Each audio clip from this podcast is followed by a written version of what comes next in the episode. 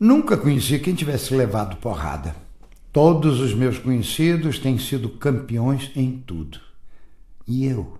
Tantas vezes reles, tantas vezes porco, tantas vezes vil, eu tantas vezes irrespondivelmente parasita, indesculpavelmente sujo, eu, que tantas vezes não tenho tido paciência para tomar banho, eu que tantas vezes tenho sido ridículo, absurdo, que tenho enrolado os pés publicamente nos tapetes das etiquetas, que tenho sido grotesco, mesquinho, submisso e arrogante, que tenho sofrido enxovalhos e calado, que quando não tenho calado tenho sido mais ridículo ainda eu que tenho sido cômico às criadas de hotel, eu que tenho sentido piscar de olhos dos moços de frete, eu que tenho feito vergonhas financeiras, pedido emprestado sem pagar, eu que quando a hora do soco surgiu, me tenho agachado para fora da possibilidade do soco, eu que tenho sofrido a angústia das pequenas coisas ridículas.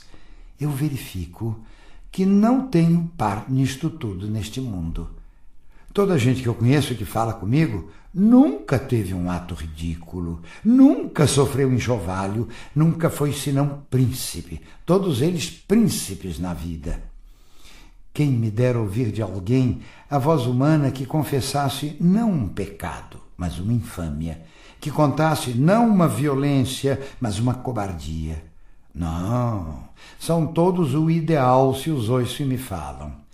Quem há neste largo mundo que me confesse que uma vez foi vil? Oh, príncipes, meus irmãos! Ah, estou farto de semideuses! Onde é que há gente no mundo? Então sou só eu que é vil e errôneo nesta terra?